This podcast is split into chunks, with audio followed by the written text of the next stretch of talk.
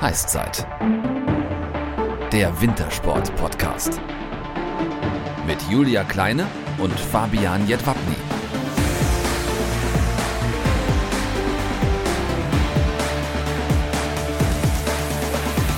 Servus und moin moin. Ja, da sind wir wieder mit unserer Folge 26 und der nordischen Kombiniererin Svenja Wirth für die Kombiniererin dieses Jahr ein ganz besonderes Jahr und eine ganz besondere Saison, denn es gab zum ersten Mal in der Geschichte der nordischen Kombination einen Weltcup für Damen. Was die Polizeibeamtin aus Bayersbronn zu ihrer ersten Weltcup-Saison sagt und was sie sich für die nordische Ski-WM Ende Februar vorgenommen hat, das erklärt sie uns gleich. Aber natürlich schauen wir jetzt erstmal auf die Wintersport-News der vergangenen Tage, denn die deutschen Athleten waren verdammt erfolgreich in der Bobbahn und auf Schnee. Fangen wir mit der Bob-WM in Altenberg an. Nach der Zweierbob-Konkurrenz der Männer sichert sich der Überfahrer der Saison Francesco Friedrich auch den Titel im Viererbob.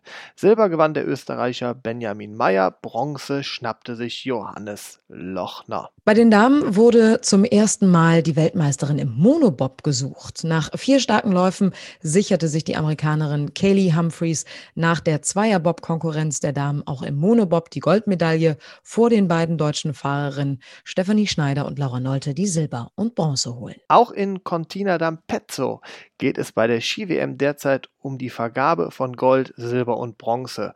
Und zur Überraschung aller Experten räumten auch dort die deutschen Speedfahrerinnen und Speedfahrer ab. Romet Baumann sichert sich im Super-G der Herren die Silbermedaille. Nur sieben Hundertstel trennen ihn von dem Österreicher Vincent Kriechmeier, der Gold gewinnt. Nur einen Tag später gelingt Kira Weidler ein güldener Silberlauf in der Abfahrt der Damen. Sie muss sich nur Corinne Suter aus der Schweiz geschlagen geben, die Gold holt. Ja, und alle guten Dinge sind einfach drei, denkt sich in der Abfahrt der Deutsche Andi Sander. Er verpasst mit nur einer Hundertstel Sekunde Gold und sichert sich die Silbermedaille hinter dem Österreicher Vincent Kriechmeier, der sich mit seiner Fahrt zum Doppelweltmeister krönt. Wir sind also gespannt, was die zweite WM-Woche für Überraschungen bereithält, wollen aber jetzt erstmal hören, was Svenja Würz zu ihrer ersten Weltcup-Saison als nordische Kombiniererin zu sagen hat. Lange Jahre war unsere heutige Gästin ausschließlich mit Sprungschieren mit der deutschen Skisprung-Nationalmannschaft der Damen äußerst erfolgreich. Der größte Triumph Gold bei der nordischen Skiweltmeisterschaft 2017 im finnischen Lahti zusammen mit Karina Vogt, Markus Eisenbichler und Andi Wellinger.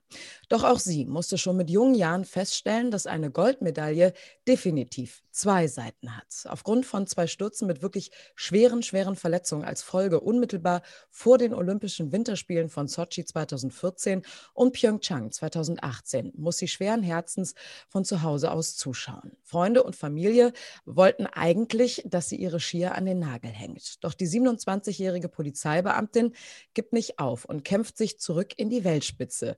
Diesmal allerdings als nordische Kombiniererin. Wie sie die historisch erste Weltcup-Saison der nordischen Kombiniererin in der Geschichte des Wintersports erlebt hat, darüber reden wir jetzt mit ihr. Herzlich willkommen, Svenja Wirth. Schön, dass du da bist.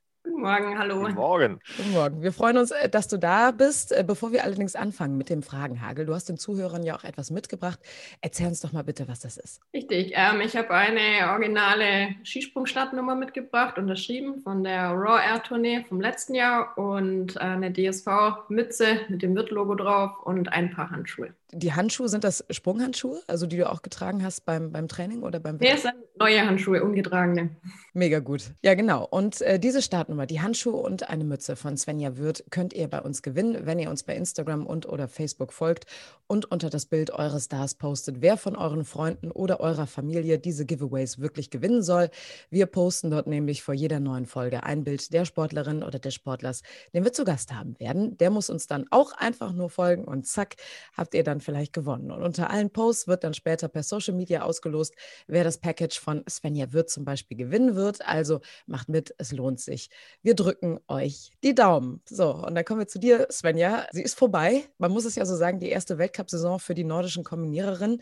Ähm, dabei muss man dazu sagen, es gab auch nur, ja leider, einen Wettkampf. Ursprünglich waren vier Wettkämpfe an zwei Wettkampforten geplant. Letztendlich gab es nur einen in der Ramsau kurz vor Weihnachten. Äh, gewonnen hat die Amerikanerin Tara Garrity Mords. Ähm, du bist 24. geworden. Welche Rückschlüsse ziehst du denn jetzt aus dieser Weltcup-Saison, wenn man das so sagen kann?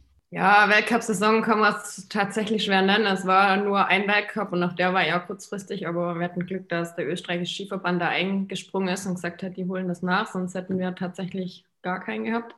Ähm, klar, wir hätten uns natürlich gewünscht, dass es mehr sind, dass es wirklich eine Serie wird, ähm, aber so kann man es leider nicht ändern. Immerhin hatten wir einen, immerhin hatten wir die Weltcup-Premiere, mit der ich tatsächlich nicht ganz zufrieden war. Ähm, ich habe meine Stärke, das Springen dort nicht ausspielen können. Und ja, ich denke, da wäre auf jeden Fall mehr drin gewesen.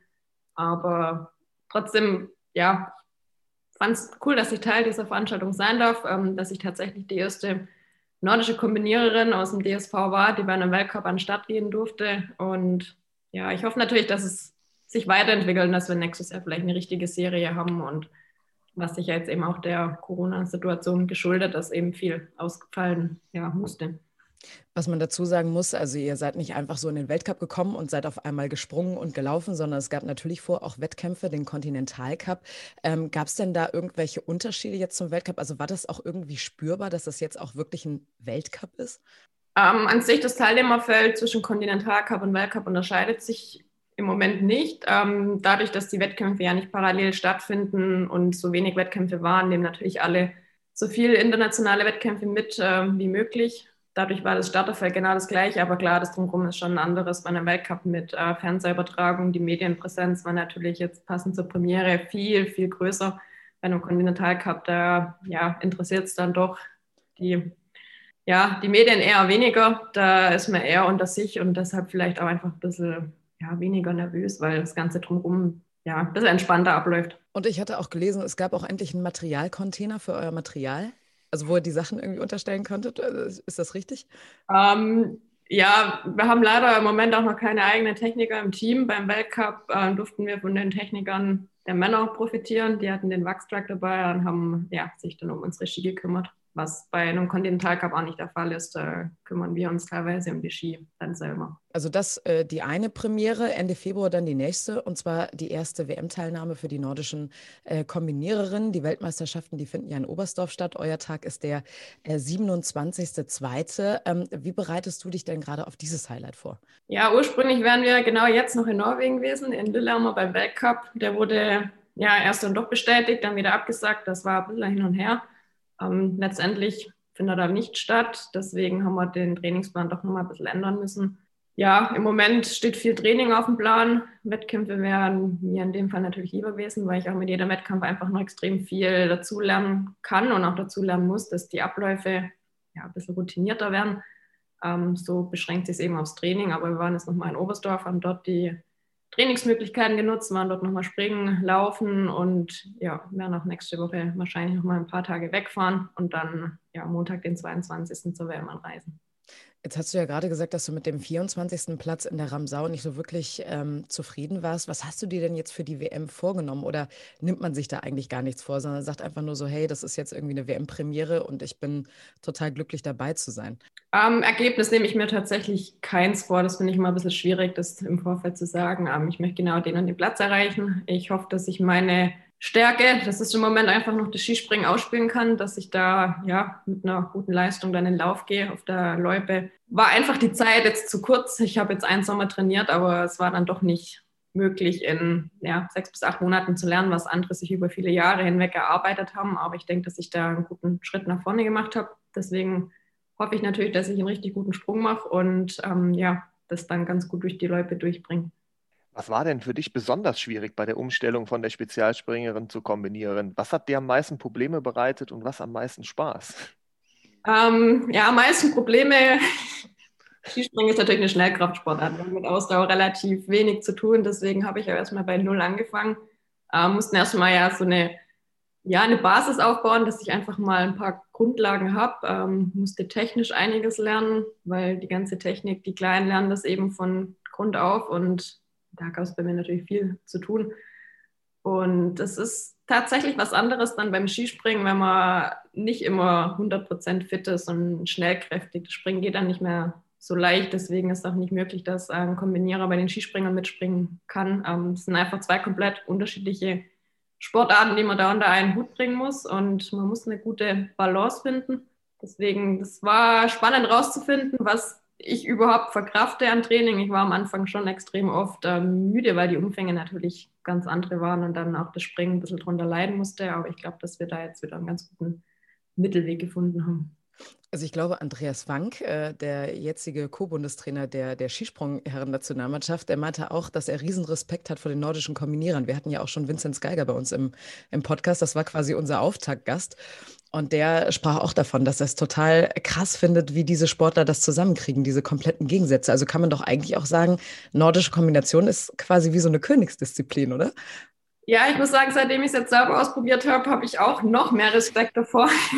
Ja. Weil äh, ich glaube, viele sich das viel zu einfach vorstellen und sagen, ja, ein bisschen Laufen, ein bisschen Skispringen, die können beides, aber beides nur so halb. Ähm, ich finde es ja extrem schwierig, das unter einen Hut zu bringen. Und das sind wirklich komplett gegensätzliche Sportarten, aber genau das macht auch irgendwie dann wieder den Reiz aus und macht es so interessant. Ich als Quereinsteigerin war nochmal ein bisschen anderes Thema, weil man keine ja, Anhaltspunkte hatte oder man sich ja nichts orientieren konnte, weil so rum hat, glaube ich, noch niemand gewechselt. Das war ein bisschen schwierig natürlich für uns, da erstmal zu sehen, was, was kann man einer Skispringerin an Ausdauertraining zumuten, ohne dass ich dann da, keine Ahnung, 24 Stunden blitzeblau nachher auf der Couch sitze. Ähm, aber ich glaube, dass wir einen guten Weg gefunden haben und das macht mir wirklich extrem viel Spaß, weil es ja auch irgendwie wieder cool ist, wenn man so viele neue Sachen lernen darf.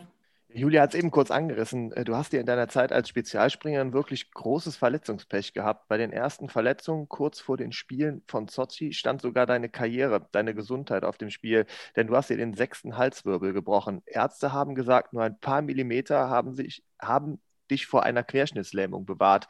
Nach all den Rückschlägen, wie bist du denn auf die Idee gekommen, zur nordischen Kombination zu wechseln? Ja, es waren extrem bittere Momente, dass es eben zweimal so vor Olympia blöd gelaufen ist. Ähm, das mit dem Hals- und Trümmerfraktur war natürlich nochmal eine andere Liga.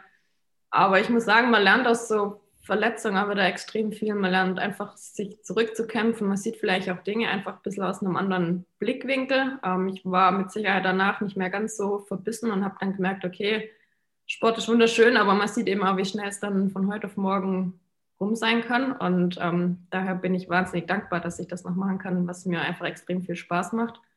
Und ich glaube, dass ich dadurch einfach auch ein bisschen offener war. Und ja, jetzt gab es so eine Möglichkeit, dass ich eben wechseln konnte und mir dann dachte, ja, warum eigentlich auch nicht? Ähm, es ähm, macht mir einfach extrem viel Spaß und das steht ja mittlerweile bei mir einfach am Vordergrund oder im Vordergrund, dass ich ja, ein bisschen offen auf Sachen zugehe und mich vielleicht auf neue Dinge einlasse und ähm, da nicht so in meiner Schiene drin bin und sage, es gibt jetzt nur das, sondern man schaut dann doch irgendwie ein bisschen mehr auch nach links und nach rechts. Und ja, ich dachte mir, ich habe so viele Sachen schon geschafft und habe mich wieder zurückgekämpft. Warum soll ich jetzt nicht noch eine andere neue Herausforderung angehen, wie zum Beispiel die Kombination? Ich glaube, du hast und, es ja auch in, als Kind schon gemacht, ne? Also warst im, im Verein damals schon in der deutschen Kombination tätig. War es dann so, dass du dir wirklich gesagt hast, ja, wenn es dann irgendwann die Möglichkeit mal gibt, dann würde ich es gerne auch äh, ja, im Weltcup nutzen? Wenn ich die Möglichkeit damals gehabt hätte, hätte ich es wahrscheinlich von Anfang an gemacht. Ähm, damals war einfach überhaupt gar keine Plattform da, aber es war bei uns trotzdem im Verein normal, dass man zweigleisig ausgebildet wird, wenn man anfängt. Ähm, bei uns daheim im Skiverein bei Ausbronn, da fängt man an, macht Skispringen und Langlaufen und danach ähm, schaut man eben, was macht einem mehr Spaß und spezialisiert sich dann auf eine Sportart. Und ich habe damals dann auch mit der nordischen Kombination angefangen. Und ja, irgendwann musste ich mich entscheiden, weil es hieß, die Sportart gibt es für Damen nicht oder für Mädchen. Ich musste am Anfang bei den Jungs mitlaufen, aber da werden die Unterschiede irgendwann einfach viel zu groß. Und damals habe ich mich für Skispringen entschieden, habe es auch bisher nie bereut. Aber nachdem jetzt die Plattform da war und ich die Möglichkeit hatte, dachte ich mir, ja, warum soll ich jetzt eigentlich nicht das machen, was ich als kleines Kind damals machen wollte? Ähm, auch wenn es mir jetzt natürlich so als Quereinsteigerin ein bisschen schwerer fällt als ja, die jungen Mädels, die es einfach von Anfang an schon so kennen und so gelernt haben. Ähm, wir haben natürlich in unserer Recherche auch äh, viele Artikel uns äh, durchgelesen und da kommt immer wieder dieses Synonym Steh auf Mädchen. Ähm, und ich weiß auch, ich, kannst du dich noch an 2018 die Olympiasendung ähm, erinnern in Pyeongchang? Da warst du nämlich auch bei uns zu Gast. Und ähm, warst noch auf Krücken unterwegs, weil du da dir leider äh, vor ganz kurz vor das Kreuzband äh, gerissen hattest. Und was mich total an dir fasziniert hat, und ich glaube, Johanna Klum, mit der hatte ich später auch noch gesprochen, ähm, war einfach diese, diese unfassbar positive Ausstrahlung. Also man hatte so nicht das Gefühl, man, man könnte dich in irgendeiner Art und Weise ähm, erschüttern. Also macht dich das aus, dass du direkt irgendwie umschalten kannst, umswitchen kannst und direkt sagen kann, hey, die Situation ist jetzt so und ich, ich muss jetzt einfach das Beste draus machen? Ja, also ganz am Anfang sah es schon auch anders aus. Also nachdem ich die Diagnose gekriegt habe, Kreuzbandriss und ähm, ja, dann im Krankenwagen lag und mir dachte, okay, so passe ich die Olympischen Spiele wieder, obwohl ich qualifiziert war. Ich habe danach schon tagelang geweint. ich glaube, es gab nichts, was mich da hätte aufbauen können. Ähm, ja, also es war schon äh, ein riesen Rückschlag, aber irgendwann muss man trotzdem wieder an den Punkt kommen und das Ganze irgendwie abhaken können, weil man kann ja die Situation in dem Fall dann nicht mehr ändern. Aber finde es berechtigt, dass man dann auch mal den Kopf in den Sand steckt und mal ein paar Tage dann einfach daheim sitzt und dann muss auch mal alles raus, was sich das so in einem dann anstaut. Aber ja, man muss dann irgendwann trotzdem wieder an den Punkt kommen, an dem man nach vorne schaut und die Situation einfach so annimmt. Ich glaube, man lernt es dann auch mit jedem Rückschlag besser damit umzugehen. Vielleicht hat es mir geholfen, dass es 2014 schon so ähnlich war. Ja, also man lernt auch aus, aus solchen Rückschlägen und es gehört halt zum Sport einfach dazu, dass es jetzt zweimal vom Zeitpunkt her so gelaufen ist, war natürlich ja schon extrem bitter. Es hilft ja auch nichts, ne? Also irgendwann muss man das ja auch einfach abhaken. Ja, ich könnte ja auch jetzt noch daheim sitzen und äh, weinen, aber. Zum Glück hast du es nicht gemacht und hast, den, äh, hast ja jetzt auch den Wechsel zur nordischen Kombination dann gemacht. Du bist ja auch direkt in den DSV-Kader berufen worden. Ähm, wie siehst du denn jetzt die Zukunft äh, der deutschen nordischen Kombiniererin? Welches Potenzial steckt in eurem Team? Welches Potenzial steckt in der Sportart für euch?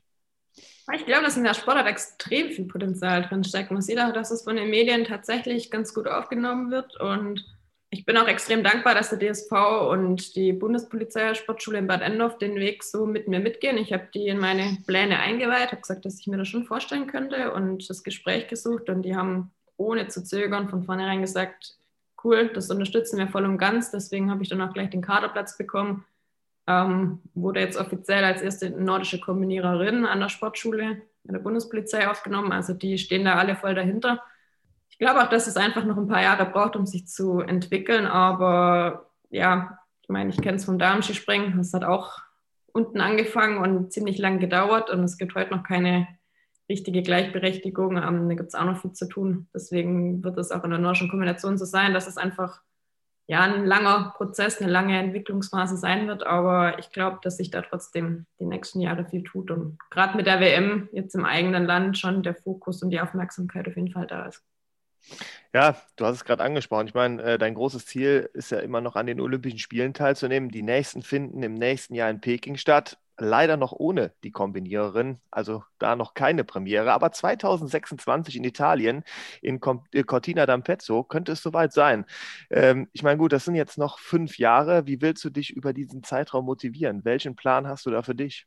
Ja, es ist schade, dass es für 2022 nicht mehr gereicht hat. Ähm, aber ich glaube, 2026 wird es dann ganz sicher mit dabei sein. Es gibt, glaube ich, auch keine andere Sportart mehr, die im Moment nur für für die Männer erlaubt ist. Ich glaube, das ist die nordische Kombination wirklich die letzte, die noch fehlt. Ja, man motiviert sich dann trotzdem mit so Zwischenzielen. Jetzt klar, die Heim-WM. Ähm, wir hoffen natürlich, dass es nächstes Jahr eine richtige Weltcup-Serie gibt und suchen mir einfach immer so kleine Erfolgserlebnisse. Im Moment motiviert mich einem Training ja nicht unbedingt der Wettkampf an sich selber, sondern einfach diese Entwicklung, die man so sieht und den Prozess, weil ich einfach jede Woche neue Sachen lerne und mich dann immer freue, wenn ich wieder neue Bestzeiten laufe oder sehe einfach, dass sich was tut, dass sich was weiterentwickelt. Und ja, mit Olympia ist natürlich schade, aber ich glaube, dass es 2026 dann definitiv so weit sein wird, auch wenn es noch ja, doch einige Jahre hin sind. Du bist ja zwischendurch auch nochmal bei den äh, Spezialspringerinnen aufgetaucht. Ne? In Titisee, glaube ich, bist du nochmal zum Team zurückgestoßen. Da gab es bestimmt ja. große Freude, denn deine ehemaligen Teamkollegen haben gesagt, die vermissen dich doch schon extrem. Ne? Ja, die haben keinen, oder die Luisa hat das jetzt übernommen, aber ich war immer so der Mannschaftsstreber und habe geschaut, dass ja, dass alle ihre, ihre Sachen beieinander haben. Hab der Karina Vogt geholfen beim Sprungtasche packen, damit sie nichts vergisst. Ähm, oder also wenn irgendjemand Fragen hatte, dann hieß es immer, du, Svenja, ich habe da mal eine Frage. Ähm, ja, aber ich glaube, dass die Luisa meine Rolle jetzt ganz gut einnimmt. Ich habe noch ziemlich viel Kontakt zu denen und habe sie auch im Sommer im Training ab und zu mal noch äh, besucht, war den einen oder anderen Lehrgang mit dabei und auch im Winter an der Schanze trifft man sich oft. Also der Kontakt zu meinem ja, ehemaligen Team ist auf jeden Fall noch da und ähm, ich habe ja trotzdem noch viel mit denen zu tun, kriege noch viel mit, was bei denen so abläuft. Ähm, ja. Also du bist noch in der WhatsApp-Gruppe drin und schreibst morgen dann schon mal, ja, ja, jetzt denk dran, die Skier müssen ausgepackt, äh, eingepackt werden, ne, geht zum Skispringen. So, ich ich, ich wollte gerade sagen, wie sah das denn damals aus? Hast du dann so eine Flipchart gehabt, so abends einmal hier äh, Check, Kontrolle, alle completed oder wie, wie sah das aus? Bist ich habe der Carina eine Packliste geschrieben, ja. Ich hoffe, die hat sie noch in ihrer Sprungtasche drin, auch irgendwie weiß, was sie mitnehmen muss. Geil. Sonst, sonst könntest du auch nach Olympia einfach mit, mitfahren, nächstes Jahr nach Peking, um da zu organisieren, dass die auch wirklich alle pünktlich auf der Schanze sind. Quasi als morgens, wie Julia gesagt hat, eine Mail direkt rumschicken, bitte Skier einpacken, bitte. Ja, oder, oder für Vinzenz Geiger. Hat Vinzenz Geiger uns nicht die Geschichte erzählt, dass er fast das Shuttle verpasst hat zur Schanze? In Südkorea. Ja, genau. ja, der hat fast das Shuttle verpasst. ja, kann passieren. Siehst du, du warst nicht da. Hm. Ja, da muss ich ja. wohl aber auch mal ein Auge ja, Bei den Männern kannst du auch organisieren. ja.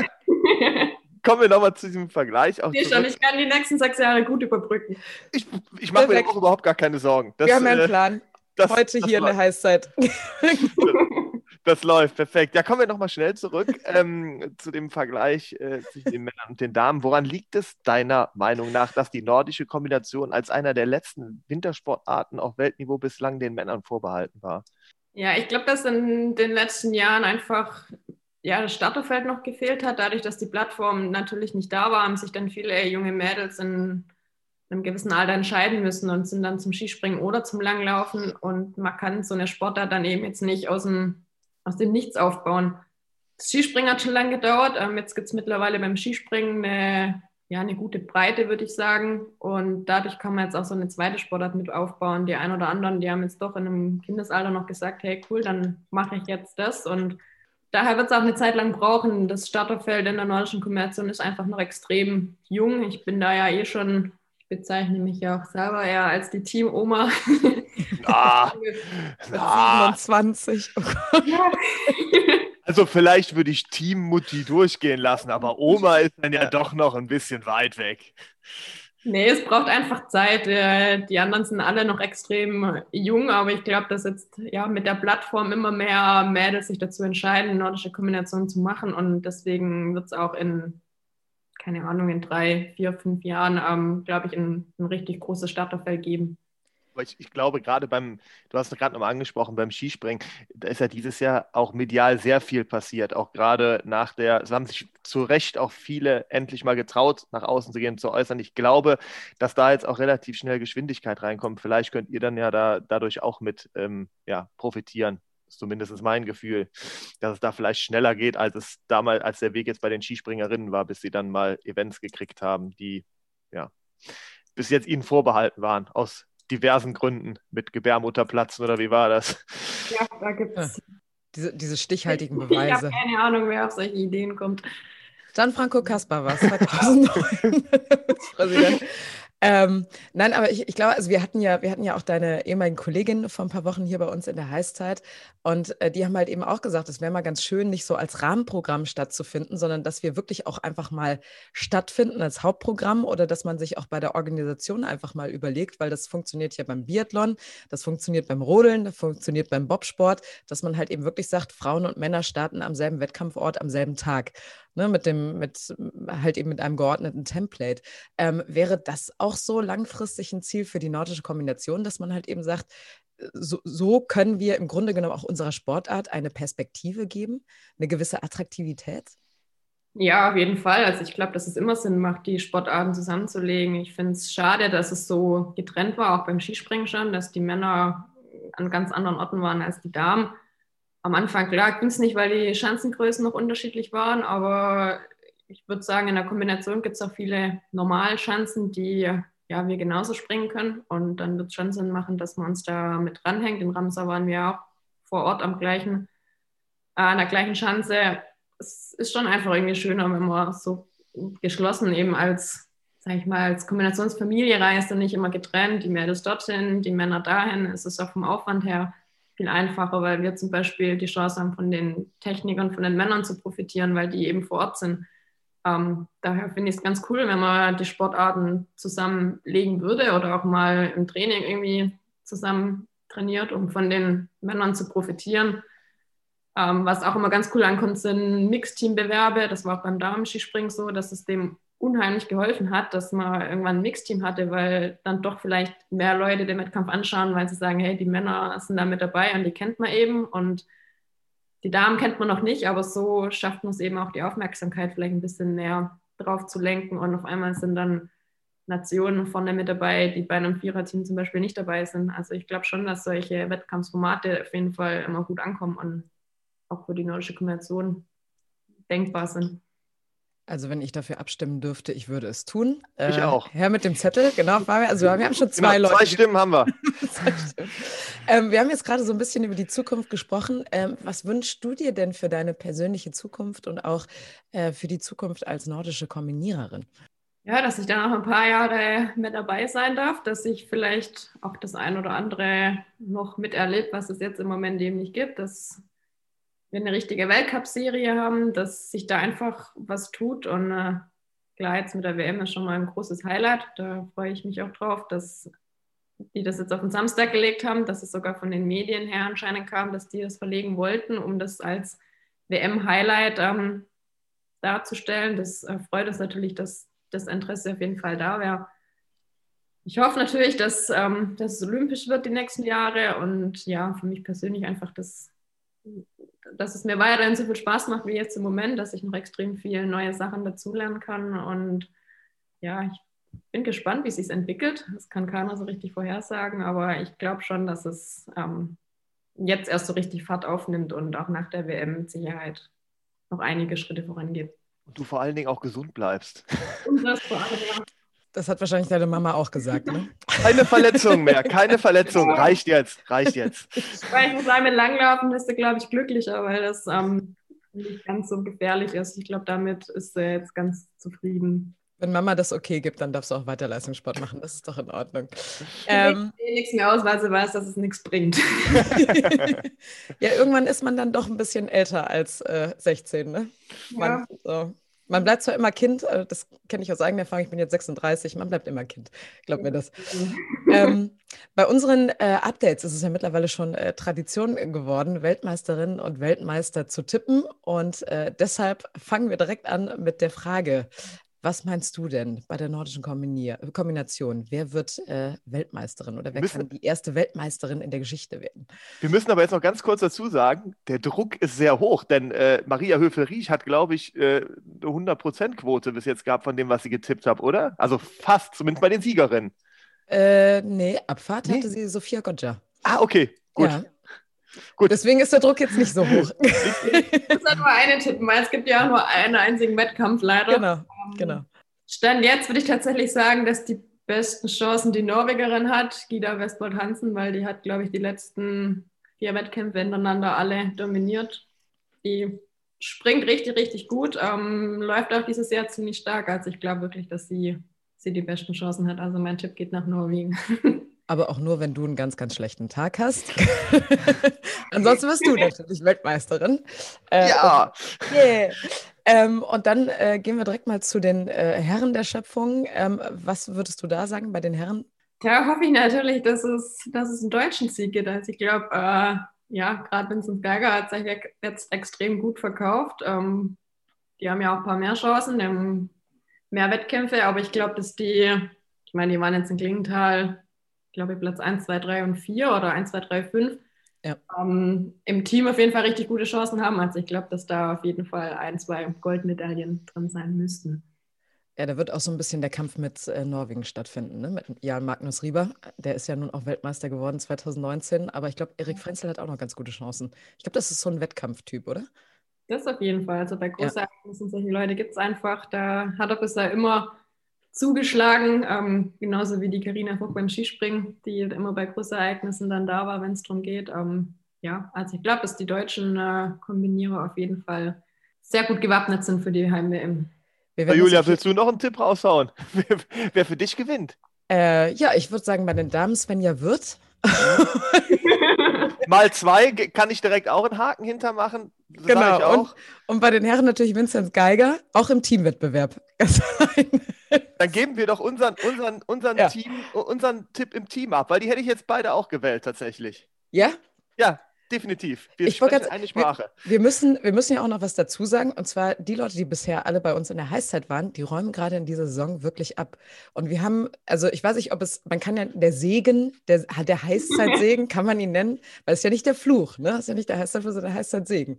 Also solltest du dir merken, äh, wir drücken dir auf jeden Fall ganz, ganz fest die Daumen, dass äh, bei der WM ähm, das genauso wird, wie du dir das vorgestellt hast. Ich glaube, ohne den Druck jetzt großartig zu erhöhen, aber ich glaube einfach, wir drücken dir die Daumen, dass alles gut läuft und dass es genauso wird, wie du dir das vorgestellt hast. Ähm, und äh, genau, in der Heißzeit. Wir gucken uns gerne die WM an und in der Heißzeit sehen unsere Fans auch etwas ganz gerne, und zwar die Verlosung der Giveaways unserer Sportstars.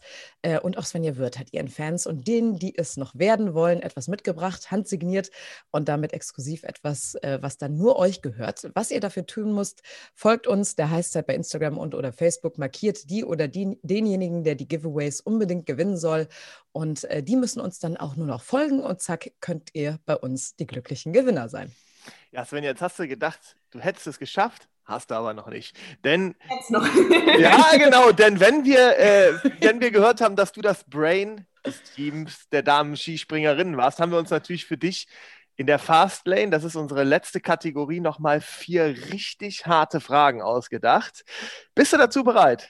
Sowas von bereit. Ja, sehr gut. Dann fangen wir doch mal direkt mit Frage 1 an. Erklär uns deine Sportart in einer Minute. Äh, möglichst weit springen und so schnell wie es geht laufen.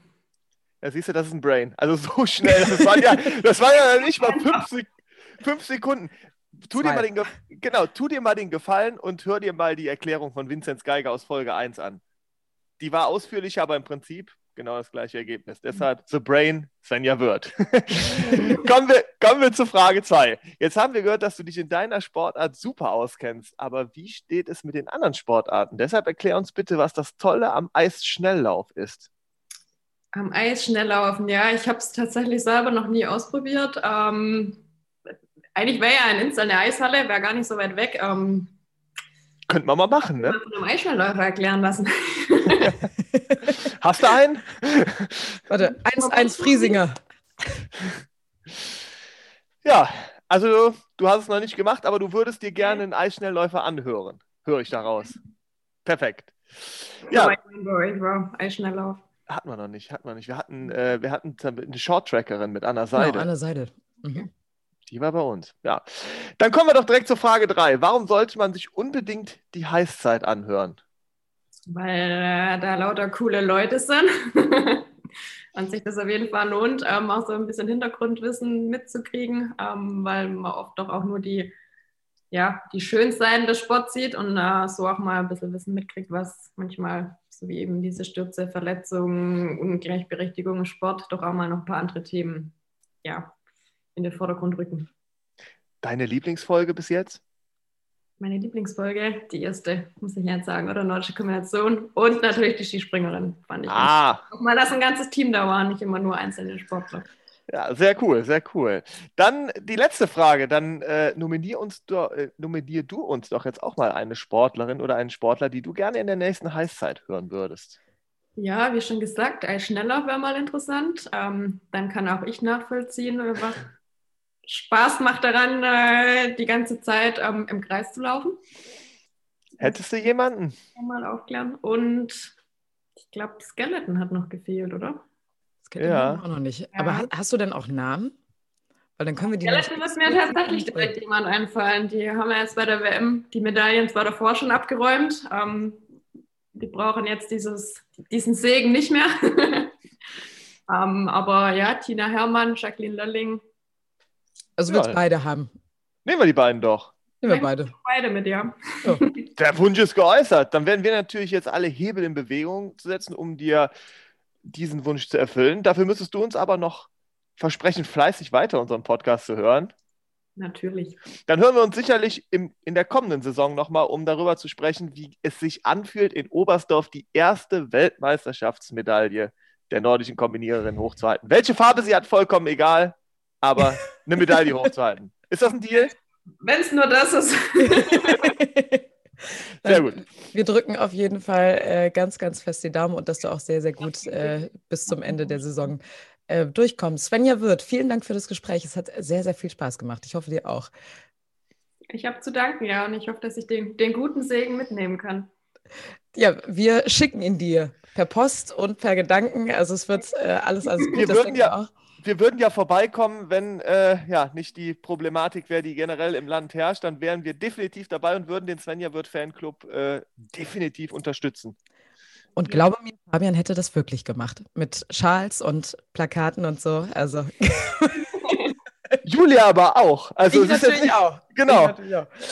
Gut. Ja, und das äh, war es dann auch für die Heißzeit, zumindest für heute. Wir sind nächste Woche wieder für euch da. Jeden Donnerstag im Monat versorgen wir euch mit einer gehörigen Portion Wintersport. Natürlich sind wir Social Media mäßig ganz vorne mit dabei.